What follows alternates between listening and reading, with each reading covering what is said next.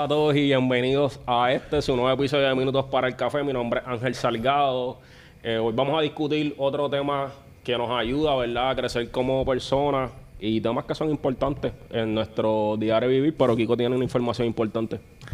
Antes de comenzar, le queremos dar las gracias a nuestros auspiciadores que esta semana han estado con nosotros. Queremos dar las gracias a Turao Medical Group por auspiciarnos y también a nuestra social media manager, Valerie Clemente, por su auspicio. Si deseas ser parte de nuestro equipo de auspiciadores, sabes que nos puedes comunicar con minutosparelcafé.com para más detalles.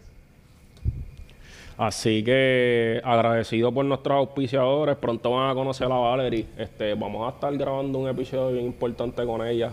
eh, para todas estas personas que están comenzando, eh, ¿verdad? Con su, con su negocio y en, y en el negocio de ser un emprendedor. Este, antes que todo, Vladi, ¿cómo estás? ¿Estás bien? Estoy bien, súper bien. Y Kiko, sé que te tuviste una semanita media... Estamos en finales, gente. Esta semana es bien intensa para los maestros, pero sobrevivimos. Pero ya se acabó. Ya, Ya. por decirlo así, es la última semana que Soy todo ¿verdad? tuyo. Qué bueno. importante. Está en cámara, está en cámara, lo tienes ahí. Eso es muy importante saberlo porque así lo vamos a sacar el jugo en más episodios. Así que nada, vamos a empezar hoy con un tema que nos ayuda a todos y creo que de alguna forma todo el mundo debería tenerlo. Hoy vamos a hablar de inteligencia emocional y para comenzar vamos a entonces a preguntar mm, cuánta conciencia uno tiene que tener sobre sí mismo. ¿Cuánta conciencia uno debe tener sobre sí mismo? Toda. Exacto, definitivo. Claro, toda. pero muchas veces No es, no es algo que regularmente nosotros hacemos porque no nos enseñan. Y eso es algo que, que deberíamos, que se aprende. O sea, estar consciente de tus sentimientos no es algo que te dicen, tienes que estar consciente porque regularmente, ¿qué es lo que te dicen?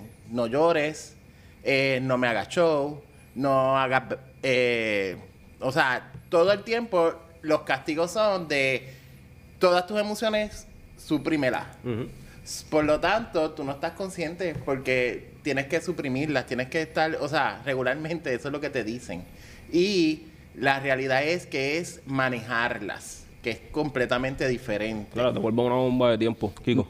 No, y fíjate, mencionaste algo bien interesante y es que no nos enseñan.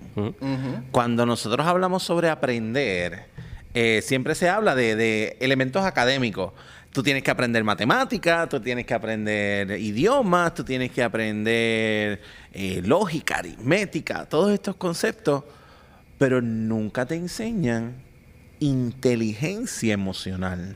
Y entonces, siempre nos enfocamos, y particularmente en un ambiente escolar, siempre se enfoca demasiado en lo que es el coeficiente intelectual. Lo que mucha gente no sabe es que existe también un coeficiente emocional. Y entonces no nos enseñan cuáles son los elementos de ese coeficiente, no nos enseñan a desarrollarlo. Y no es, al menos que busques quizás actividades extracurriculares, ya sea en iglesia o, o otros tipos de grupos de liderazgo, que nosotros comenzamos a aprender, oye, espérate, no es solamente matemática, español, inglés y ciencia, es que también hay otras cosas importantes que yo necesito aprender en la vida, como por ejemplo, cómo yo manejo mis emociones, cómo yo aprendo a tener empatía. Lamentablemente partimos de que la gente o nace con o sin. Ajá. Tú o eres empático o no eres empático. Y existe esa conciencia. Sí. Pero ¿y si podemos aprender a ser empáticos? ¿Y si podemos aprender a manejar nuestras emociones? ¿Y si podemos aprender a socializar de manera saludable? Es que no le han visto el valor tampoco. Entonces, al no conocerlo, no, no le ven el valor a que cuando tú eres empático, tú en, este, encuentras la manera no solamente de manejar tus emociones, sino de poder entender al, al prójimo. Que esa es la, esa es la parte de, de la, la empatía, es conocer y cómo tú lo puedes ayudar, porque en, en ese momento es donde tú lo puedes ayudar. Porque si tú no sabes y no puedes controlar tus emociones, no puedes controlar las del prójimo tampoco. Fíjate, una de las estrategias es que nosotros anotemos las emociones que estamos sintiendo al momento de cuando tenemos una situación. Cuáles son las emociones positivas versus cuáles son las, emo- las emociones negativas. Para nosotros poder identificar cómo nos sentimos y, ve- y ver de qué manera nosotros podemos reaccionar. Ayer tuviste un, en el coffee break, que no se lo deben de perder, este, tuviste una estrategia bien chévere en cuanto a lo del listado, de anotar eh, las positivas y las negativas, Claro. para entonces poder identificar cuáles eh, están surgiendo a mayor proporción. Si son positivas o son en negativas, y entonces las revisamos. Claro. No, y cuando son negativas es no quedarnos ahí, porque, o sea, tú no es que cuando tú conoces tus sentimientos, tus emociones, este, no vas a sentir dolor. Esto no es lo que se dice de la inteligencia emocional. Es que tú sientes el dolor, entiendes la situación por la cual lo estás sintiendo y cómo lo voy a manejar, cómo voy a salir de ahí y voy a ir a lo próximo. E- esa es parte de la inteligencia emocional. Kiko. Mira, eh, en esta semana estuve teniendo una conversación muy interesante con un amigo y hablamos de que hay una diferencia entre los sentimientos y las emociones. Claro. Entonces, eso es una distinción que muchas personas no saben. Ujú. ¿Por qué? El sentimiento es un impacto biológico. Es un proceso químico que ocurre en tu cabeza. Sentir coraje, todos sentimos coraje. Sentir tristeza, felicidad, gozo. Esos son sentimientos que todos experimentamos. Ahora bien, las emociones es como tú eliges manifestar ese sentimiento. Porque tú y yo podemos tener coraje, puede que hasta por lo mismo. Pero a lo mejor el método de Vladimir puede ser quedarse en silencio, callado, serio. Y a lo mejor pues yo soy más explosivo y grito y insulto y reacciono de una manera más volátil. Es el mismo sentimiento. Pero estamos eligiendo manifestarlo de una manera diferente. Entonces, eso es una emoción. Y las emociones tú puedes aprender a manejarlas. Y esa es la parte que yo entiendo que muchas personas no necesariamente hacen, porque es bien fácil decir, ah, es que yo soy así. Exacto. O a mí me enseña, o yo siempre he sido así, yo no voy a cambiar. Eso justifica el conducta. Claro. Exacto, exacto. Y entonces es a causa de esa justificación de conducta que las personas se quedan en lo mismo. Sí. Y entonces no están viendo las repercusiones que puede tener el permanecer o el justificar esa conducta. Porque, ah, quiero crear una relación diferente en mi trabajo con mi jefe, pero cada vez que hace algo que me enoja, porque a lo mejor me tiene que disciplinar por algo que hice mal o lo que sea, pues yo exploto. Pues entonces nunca vas a crear una mejor relación porque no estás modificando esa conducta que no la de tu jefe. Tu jefe está haciendo su trabajo, la tuya, de cómo tú estás reaccionando. Y entonces, las reacciones, a pesar de que le llamamos reacción involuntaria o lo que sea, las reacciones es algo que tú puedes adiestrar tu mente a manifestarlo de una manera diferente. Y bajo esa, mismo, esa misma premisa que estás trayendo, estrategias para poder hacerlo sería aguantar el decir algunos 3 a 5 segundos antes de reaccionar. Si es que estás eh, de forma escrita, escribe lo que tengas que decir y luego borra el email y vuelve nuevamente a escribirlo para contener tu reacción inicial y luego de eso, pues, ¿verdad? Poder, poder eh, ¿verdad? Expresarte de una manera, ¿verdad? Que sea acorde a lo esperado. Claro. Hay, una, hay un consejo que muchos hacen con los emails y es escríbelo con todo el coraje que tú tienes en ese momento. Y tú vienes y lo, y lo dejas ahí por 24 horas. No lo envíes. lo guardas por 24 horas. Lo vuelves y lo lees. Te volvió a dar coraje, furia. Pues entonces ese no, no es el correo electrónico que tú quieres enviar. Lo empiezas a modificar. Busca otra persona que te lo modifique si es que es algo, ¿verdad? Que, que tú entiendes que el coraje es demasiado y no lo puedes hacer. Y busca otra persona que, que, que también lo pueda leer y lo pueda modificar y vuélvelo y lo lees. Y ahí entonces donde tú dices como que, ok, si ya no te causa este enojo o coraje, ahí entonces lo puedes enviar. Otra estrategia que a mí particularmente me funciona muchísimo es este concepto de alejarnos de la situación. Y hay que tener cuidado. No es que te vas a enajenar de la situación. Claro. Esos son dos, dos historias bien diferentes. Pero alejarse es... ¿Y si esta situación no me estuviese pasando a mí? Si esta situación le estuviese pasando a un amigo, un familiar o a otra persona, yo como ente neutral, ¿cómo lo aconsejaría? Si estuviese pasando por la misma situación que estoy pasando yo. Porque la realidad del caso es que dentro de nosotros, nosotros sabemos lo que tenemos que hacer. Y sabemos cómo reaccionar. Lo que pasa es que estamos tan sumergidos en la emoción y en el sentimiento que quizás no lo estamos viendo en ese momento. Pero el tomar un, un paso hacia atrás, mirar la situación, analizarla con calma, respirar. Porque cuando tú eres una persona que tiene un, manifiestas coraje de forma bien intensa, muchas de las veces cuando decimos que nos vamos en negro es porque no estás respirando. Claro. Muchas veces cuando tú aguantas el coraje que uno hace, uno y se trinca. Y no estás respirando, el oxígeno no está llegando a tu cerebro. Por eso te vas en negro. Respira. Toma un momento, toma como mencionó Ángel, toma cuatro segundos. Respira. Toma un poco de agua. Toma agua. Párate, da una vueltita. Siéntate otra vez. Ok. Retírate de la zona de fuego. Nosotros estamos muy acostumbrados a que cuando nos surgen, ¿verdad?, las situaciones, queremos estar en el campo de batalla todo el tiempo, en, ¿verdad?, disparándonos de un lado hacia otro.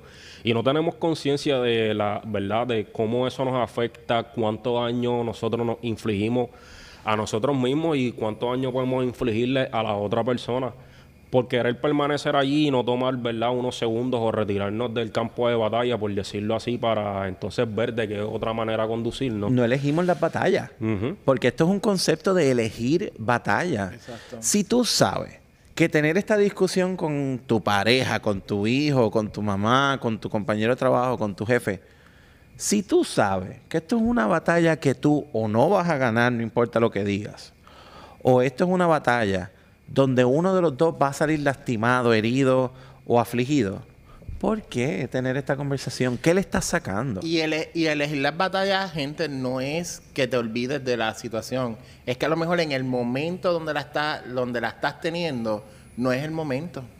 Y ahí es donde tú tomas ese tiempo, un espacio 24 horas, 10 minutos, 15, dependiendo de la situación también. Y a lo mejor la otra persona, ahí es donde somos empáticos y entendemos también qué es lo que está sintiendo la otra persona con lo que tú estás diciendo. Porque esa es la parte de la empatía. No solamente son mis emociones, mis sentimientos, son los de la otra persona, los que tú estás provocando también. So, o que las emociones que estás sintiendo no son las correctas para afrontar el momento en el cual estás. A lo mejor todas las, como dijimos, en ese listado que tenemos de emociones negativas versus las positivas, en ese momento dado tenemos todas las emociones negativas latentes y no son las mejores para nosotros poder afrontar la situación. Y eso nos llevaría al segundo punto que se llama la autorregulación, que se trata de aceptar tus errores, la manera en cómo tú conectas con ellos y reflexionas en ellos para tú poder decir, yo operé de esta forma y no era lo mejor. Eso conlleva mucha honestidad. Claro. Y honestidad de la mayor calibre porque estás siendo honesto con algo que tiene que ver contigo. ¿Sabes? Estás hablando de que, mira, ¿sabes qué? Este soy yo, estas son mis características y estas son, los, estos son mis fallos, estas son las cosas que no funcionan de mí. Y operé desde ahí, desde lo que no funciona. Y tomar ese paso de decir, debí haber actuado diferente. Es ese proceso también de autorreflexión y poder decir, mi manera de actuar fue la que ocasionó esta situación o mi manera de reaccionar fue lo que ocasionó esta situación yo me estoy defendiendo, yo me estoy justificando. Aceptar eso es fuerte. para cualquier persona, pero es necesario. No, gana, no gana el que más provoque fuego, sino aquel que logre controlar sus emociones. Y eso es algo que deberíamos de tenerlo bien consciente. puesto que el que provoca mayor cantidad de fuego va a salir explosivo de la situación. Mientras que el que controla sus emociones va a salir un tanto más refrescado, Claro. puesto porque se supo conducir en el momento. Y autorreflexionar sobre todo, porque estamos hablando de que emociones negativas, positivas, pero igual una alegría, efusión, demasiada efusión de alegría podría traerte problemas, dependiendo del espacio donde lo estás haciendo. So, es tener esa conciencia de lo que estás sintiendo y de la manera en que lo estás manejando an- en todo momento. Porque en ese En momento, momento. entonces es clave que nosotros podamos llevar una autorreflexión sobre la situación que estamos experimentando.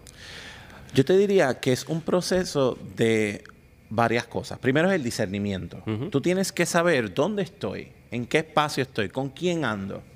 Estas personas con las que ando, hasta dónde yo puedo llegar con ellos. El nivel de confianza, el nivel de honestidad, el nivel de, de comunicación. Porque sabemos que nosotros no nos relacionamos de la misma manera con todas las personas en nuestra vida. Eso es uno. Dos, esto que yo quiero decir, a lo mejor lo quiero decir porque me resulta gracioso o, o- o porque lo sentí en el momento, pero esto aporta al espacio Claro. o esto le quita. Si estamos en un ambiente de trabajo, por ejemplo, pues mira, de vez en cuando tirarse un chistecito puede, puede incluso ayudar a, a- a mejorar el ambiente Claro. para que la pasemos bien. Pero en qué momento se convierte en demasiado y entonces dejamos de ser productivos, dejamos de ser este... Entonces cuando nos dicen algo nos molestamos, porque lo que estamos es tratando de pasarla bien. Lo que pasa es que hay espacios para eso. Totalmente. Y entonces es reconocer en dónde estoy, con quién estoy, qué vine a hacer. Pero también es un proceso interno de reflexión. Cuando estamos teniendo una discusión, por ejemplo, y yo me estoy sintiendo de una cierta manera, a lo mejor esa reacción que yo estoy teniendo no tiene nada que ver con la otra persona, a lo mejor tiene que ver conmigo. A lo mejor esa persona me dijo algo, pero yo no estoy viendo a la persona, a lo mejor estoy viendo a mi mamá, a mi papá, Claro, que a lo mejor cuando traemos. pequeño me lo dijo y eso me hacía sentir de una de X manera, entonces eso resurgió. Todas estas cosas ocurren. Todo. Y entonces es importante que nosotros paremos en nuestra cabeza y reflexionemos sobre, me sentí así, ¿por qué? ¿De dónde nace eso? Y porque de algún lado sale esa emoción. Entonces, ese es, eso es parte de tu, autoconcepto, eso es parte de quien tú eres, pero no necesariamente significa que tú no puedas salir de ahí y que tú no puedas modificar eso que no funciona. Conlleva un proceso de madurez. Este, porque en el mismo momento en el que se está dando toda esta situación, tú detenerte, reflexionar y cambiar, ¿verdad? Eh, tu comportamiento, tus maneras de ser, conlleva un proceso de madurez que no todo el mundo lo tiene, pero que es importante que cada uno de nosotros trabajemos constantemente en eso para más adelante poder contar con esas cualidades que nos van a ayudar, ¿verdad? En, no solamente a nivel laboral, sino también con nuestra familia y los diferentes escenarios. Antes de pausar, voy a dejar el siguiente punto y es cuán valioso es nosotros utilizar la motivación, ¿verdad? Como un componente para nosotros poder, eh, eh, ¿verdad? Manejar situaciones como esa y trabajar constantemente con nuestra inteligencia emocional. Así que vamos a la pausa y volvemos pronto.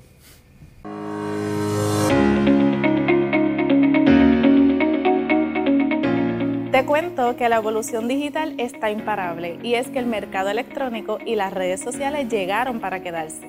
¿Sabías que? El 54% de los navegadores sociales utilizan las redes sociales para investigar productos y servicios. Esto quiere decir que este es el mejor momento para aprovechar las herramientas digitales y aumentar la visibilidad de tu negocio. Soy Valerie Clemente, especialista en mercadeo digital y te ayudo a escalar tu negocio aplicando las nuevas tendencias y las estrategias del momento. Trabajo enfocada en los embudos de ventas para alcanzar tus objetivos y atraer a clientes potenciales. Dialoguemos en una consulta para identificar tus necesidades porque mis servicios se ajustan a ti.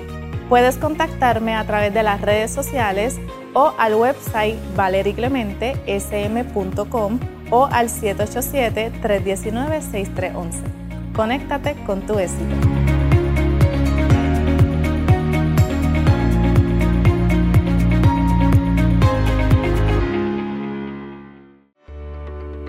En Turabo Medical Primary Group Caguas contamos con 40 años de servicio atendiendo a nuestros pacientes con amor y buen trato.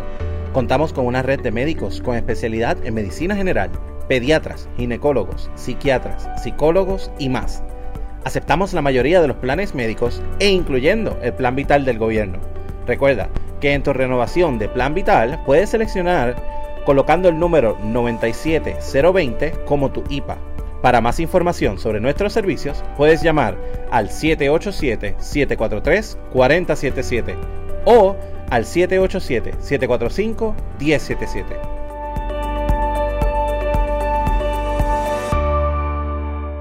Estamos de vuelta en minutos para el café y nos quedamos, ¿verdad?, con el punto de cuán importante es la motivación en todo este escenario. Este, Kiko.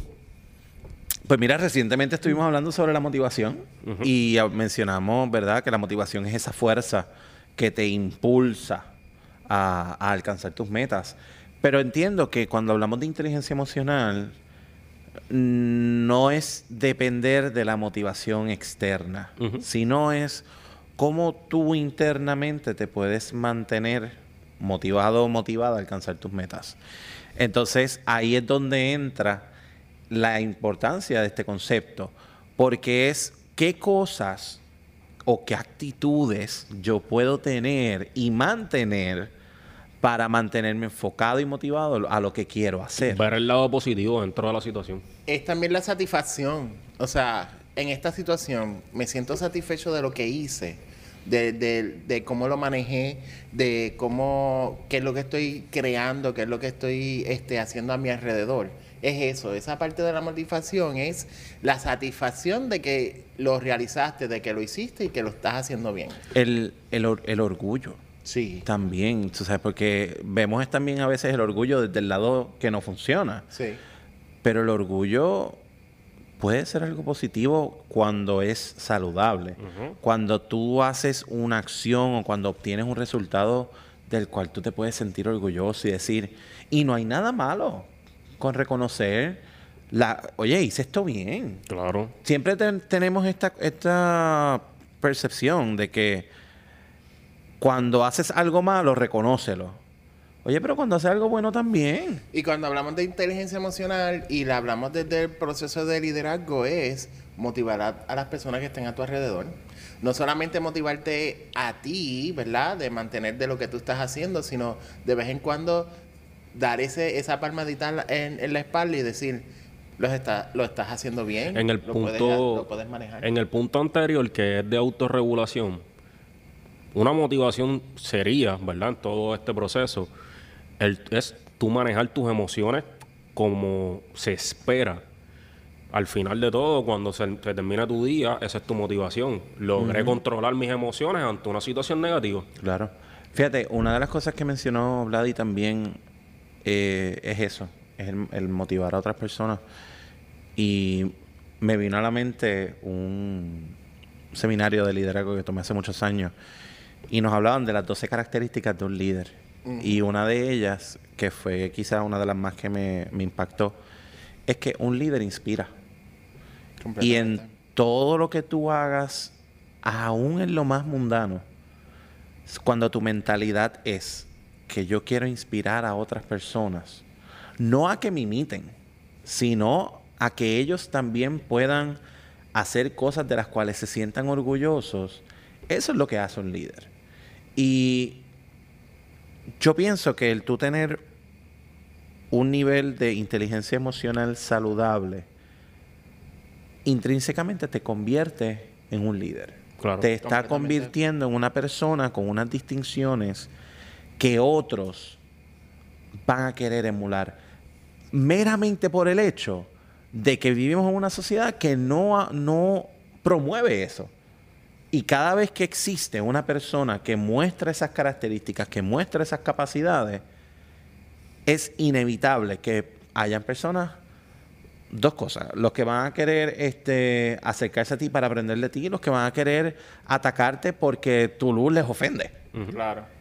Pero eso también es parte de lo que debe ser el proceso de tú reconocer quién tú eres, qué, qué tú representas y de qué manera tú estás inspirando, ya sea a futuras generaciones, ya sea a tus padres, ya sea a tus compañeros, a tu familia. A tus hijos sobre todo. Fíjate que, como tú bien dijiste, cuando se presentan situaciones difíciles, la persona que mantiene su ecuanimidad ante las circunstancias que están sucediendo, todo el mundo lo nota, todo el mundo lo ve y todo el mundo se le acerca. Oye, tú estás bien. Y lo respetan. por su forma de comportarse y eso es lo que refleja de alguna forma en madurez. Claro, completamente. Y, y es que somos ejemplos en todo momento, aunque nosotros no queramos serlo, ¿verdad? Este, o lo queramos ignorar, somos ejemplos en todo momento. O sea, tú vas por la, por la carretera, este, y como tú te, tú conduces, posiblemente muchas personas que están alrededor te pueden ver. Sí, en un acto totalmente sencillo, común, que tú haces todos los días. Y las personas que están a tu alrededor se van a dar cuenta cuando hiciste un corte pasterillo, cuando no lo hiciste, que esto, que lo otro. Esa también es la importancia del el famoso automático. Ajá. Hay tantas cosas en nuestro cotidiano que nosotros ya hacemos Nos vamos en, automático. en automático. Sí. Y entonces, pues cuando estamos conscientes de las cosas que estamos haciendo, pues quizás somos más cuidadosos y, medimos. Pero también necesitamos adiestrar a nuestra mente a que cuando estemos actuando en automático, hay que mantener eso. Entonces, lamentablemente conozco muchas personas que su automático es un 180 de lo que esta persona manifiesta. Totalmente. Ajá. Ahora bien, cuando tú estás en automático, muchas veces tú también estás manifestando tu, lo que le llamamos el ser auténtico, ¿verdad? Cuando hablamos de la máscara, cuando te quitan la máscara, Sí. Bien brutal. ese muchas veces es tu automático.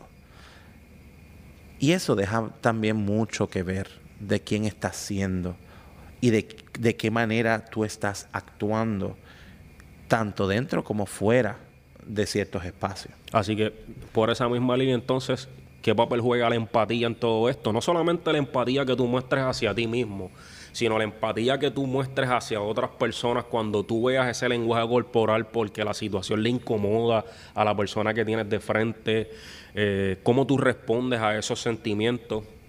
Lo que pasa es que la empatía tú tienes que empezar desde el escuchar. O sea, no solamente es tú reconocer tus sentimientos, sino reconocer el de los demás. Y cuando tú reconoces los de los demás, es escuchando, gente. Tienes que escuchar, dejar que la persona hable, y ahí cuando, cuando tú escuchas, dejas que la persona hable, entiendes qué es las emociones que esa persona está sintiendo, reconocer las tuyas, ahí es donde la persona pie- empieza a ser un líder. Y fíjate que hablamos mucho de escuchar, pero hay distintas maneras de escuchar. Sí, Porque sí, lamentablemente la más común es que te estoy escuchando para saber cómo te voy a contestar. Exacto, esa es reaccionando. Y eso no es Y escuchar. eso no es escuchar. El- la, la escucha que nosotros eh, queremos es la escucha activa. Y esa escucha activa es donde están tus dos oídos full ahí. O sea, Dios nos dio dos, dos oídos, una boca. Cerramos boca, escuchamos. Escuchamos, recibimos la información. Sí podemos, en nuestra cabeza siempre va a estar el análisis. Sin embargo, ese análisis va a venir con un prejuicio o va a venir en, en un análisis simplemente de, de poder comprensión. entender, de comprender qué es lo que está ocurriendo ahí. Y también esa escucha activa también involucra mucho observar, porque a pesar de que, ¿verdad? Estamos hablando de un proceso auditivo, el no verbal de las personas comunica tanto Es parte de la comunicación. Dice casi todo. y, en- y tú puedes tú puedes recibir tanta información observando a una persona cómo se mueve, cómo reacciona, si sube la voz, si baja la voz, si hace algún gesto con la cara, que a lo mejor sus palabras te están diciendo algo, pero su movimiento. no verbal te está comunicando otra cosa no no totalmente diferente y yo te garantizo que le deberías hacer más caso a lo que estás viendo que a lo que estás escuchando. Claro. Sí, tener verdad conciencia de cómo esa persona responde a lo que tú le estás comunicando y qué sentimientos está reflejando en ese no verbal. Porque muchas veces no nos atrevemos a decir las cosas, pero cuando recibimos algo que nosotros no lo queremos, en nuestro no verbal se refleja de una forma tan, pero tan y tan y tan brutal, que a veces se nos hace incontrolable. Y se presenta y de alguna forma, pues ahí, ahí está. En el proceso de, de mentoría nos dicen mucho del escuchar detrás del escuchar. Y parte del escuchar detrás del escuchar es eso, es analizar el no verbal de la persona, si está cerrado, si está virando los ojos para la izquierda, para la derecha, para arriba, para, el frente, este, qué emociones están saliendo de esa persona, que no se cohiba. Eso es parte de, la empatía, que la persona que esté frente a ti, hablándote y diciéndote que está pasando por un sufrimiento, no se cohiba de llorar si tiene que hacerlo, de gritar si tiene que hacerlo, y que se exprese. Porque cuando nosotros reaccionamos a lo que las pers- otras personas están hablando, estamos cortando todo lo que me está diciendo. Entonces, cuando yo corto esa comunicación, ahí es donde se va, todas las emociones se van para la mierda. Porque ya no está fluyendo. Y también está el detalle de que empatía también involucra, a lo mejor yo no he pasado por la situación que tú estás pasando. A lo mejor tú te estás divorciando y yo nunca he pasado por un divorcio. Pero no porque yo no haya pasado por el evento, significa que yo no me pueda relacionar o identificar con el sentimiento. Porque aunque el evento es diferente, el sentimiento es el mismo. Y aquí el que más o el que menos, todo el mundo alguna vez ha estado triste, todo, alguno, todo el mundo alguna vez ha estado feliz, enojado, todos hemos pasado por el espectro de emociones porque es condición humana. Y, al- y la idea de la empatía no es que tú te relaciones con el evento, relacionate con el sentimiento. Porque desde el sentimiento tú entonces puedes, uno, identificar tú cómo entonces estás manejando ese sentimiento. Y dos, apoyar a la persona a que pueda manifestar su sentimiento de manera saludable. Proveerle el espacio, las herramientas, el foro para que pueda manifestar sus emociones saludablemente. Porque yo entiendo que parte de la situación que muchas veces tenemos en, en espacios particularmente laborales es que no le brindamos el foro a que personas muestren y manifiesten su, no sus emociones y su drama, sus sentimientos. Y eso es importante también. Y hay que reconocer que si la persona ya llegó a donde ti y ya te está diciendo algo, para, para todo el mundo es bien difícil ir a, a decir su- sus, sus intimidades con otra persona. Eso es totalmente normal que ocurra.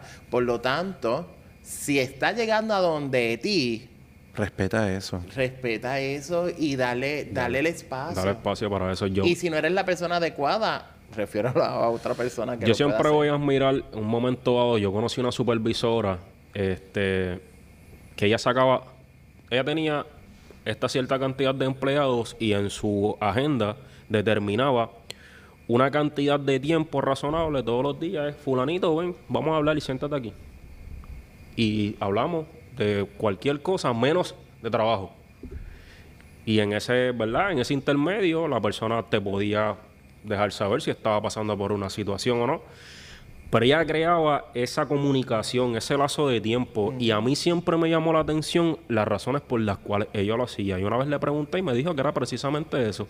Que uno como líder debería de preocuparse por saber si alguno de sus empleados está pasando por una situación. No, si- no solamente esperar a que sea el empleado que te lo diga, sino tú también tener ese interés de conocer si en el momento, durante el día, el empleado está pasando por una situación que le impida que su trabajo o su producción no sea igual a como otros días. Y eso, y eso se da también en otros escenarios, porque por ejemplo, en la escuela me pasa mucho. Yo tengo muchos estudiantes que, que a lo mejor, en verdad, estamos en el periodo de clase y en el periodo de clase estamos en la clase. Pero siempre, ya sea en el cambio de clase, ya sea en la hora de almuerzo, al final del día, o antes de empezar la mañana. Siempre hay ciertos estudiantes que tú sabes que, que les hace falta esa conversación o les hace falta ese, ese elemento afectivo y, y recurren, Mister, quiero hablar contigo, o Mister, ¿cómo está? Y tú sabes, porque lo puedes identificar, quieren hablar contigo, quieren tener ese espacio de vulnerabilidad que a lo mejor en otros espacios como quizás su casa no se les está permitiendo. Y No, es bueno, reconocer eso y permitirlo. Y hacer eso de, como, como comentó Ángel, también crea la confianza de que en el momento en que ¿verdad? lo necesite, ya tú abriste la puerta para que esa persona se abra y diga, pues mira, me está pasando esto. Y que no me va a juzgar, no va a tener, no va a tener este un no para mí en el, en el sentido de que voy a poder ser más flexible o, o voy a poder tener la confianza de decir las cosas que me están pasando que no, no todo el mundo está Se abierto a crean eso. relaciones eh, interpersonales duraderas y sanas. Porque la persona, como dice Vladi, va a creer en que puede contar contigo ante situaciones, ¿verdad? Que son apremiantes para, para él. Y entonces en ese punto entramos a las destrezas sociales, que entonces hablaremos de cómo resolver los conflictos y cómo nosotros elogiamos no solamente nuestro trabajo, sino el trabajo de otros. Mira, cuando yo doy seminarios para, para negocios, por ejemplo, sabemos que en todos los negocios siempre hay algo que anda mal. y, y siempre vamos a tener el cliente que se va a quejar porque a lo mejor no recibe el servicio adecuado o lo que fuese. Yo siempre lo resumo en cinco pasos. Tú primero escucha la situación. Escúchala completa. Sin querer contestar, sin querer justificar. Escucha. Solamente. Cuando la persona terminó de hablar, repite. Ok, so lo que entiendo que ocurrió fue A, B, C, D. Chévere. Ok. Número tres, busca cómo lo puedo, cómo te puedo ayudar. Mira, lo que te puedo ofrecer es esto, lo que te puedo ofrecer es esto otro. No, no trates de prometer cosas que no puedes, no- que no puedes brindar.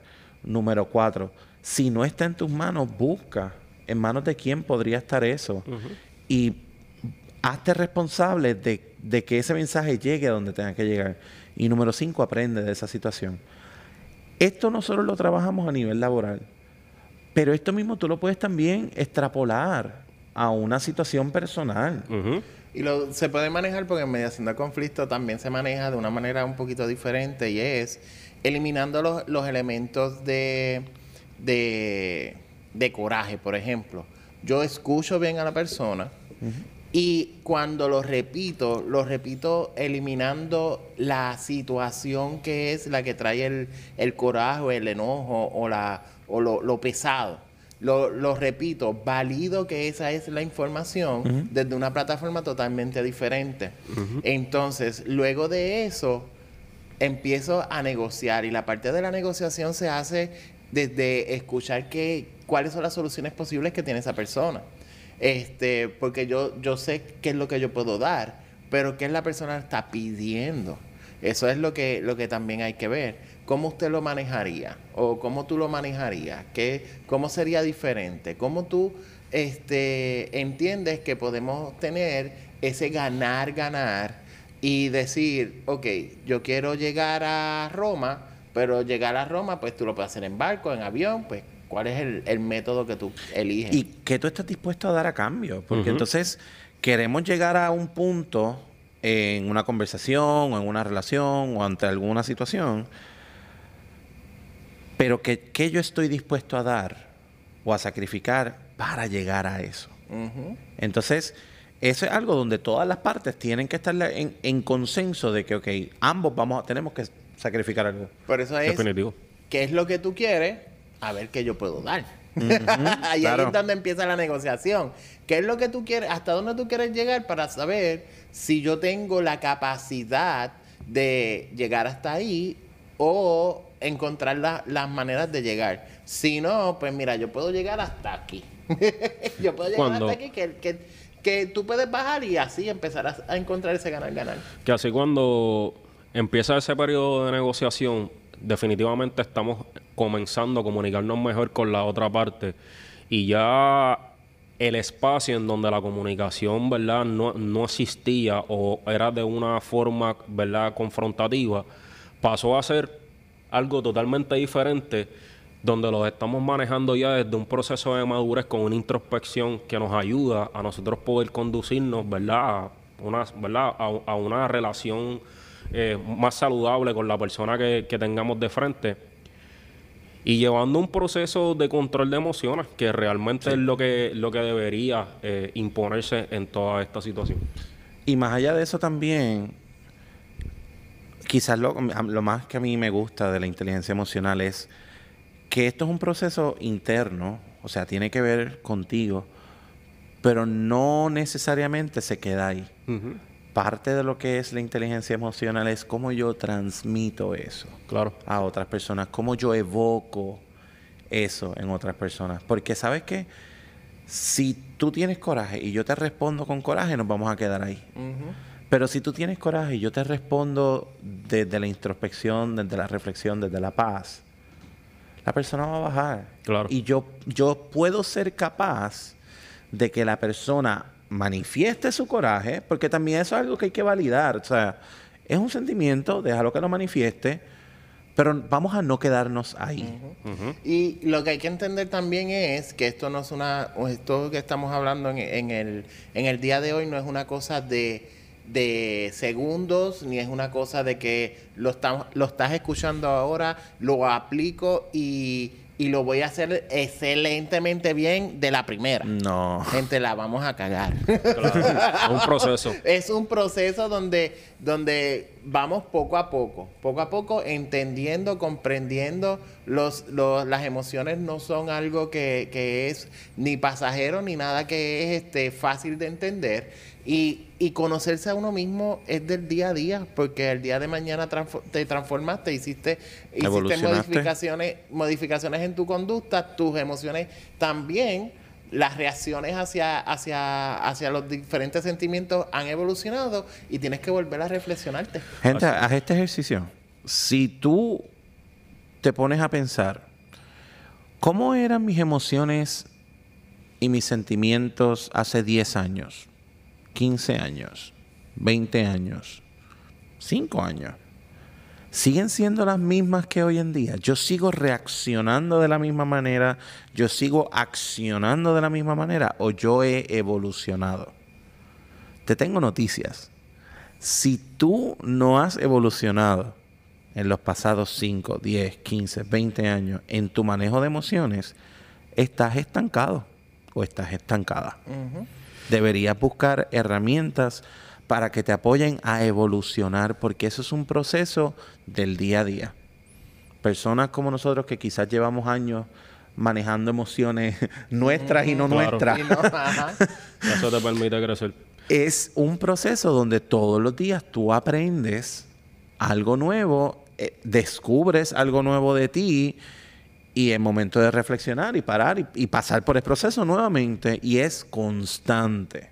Así que para ir finalizando, gente, si usted se pregunta cómo mejorar la inteligencia emocional, en cinco pasos lo resumimos.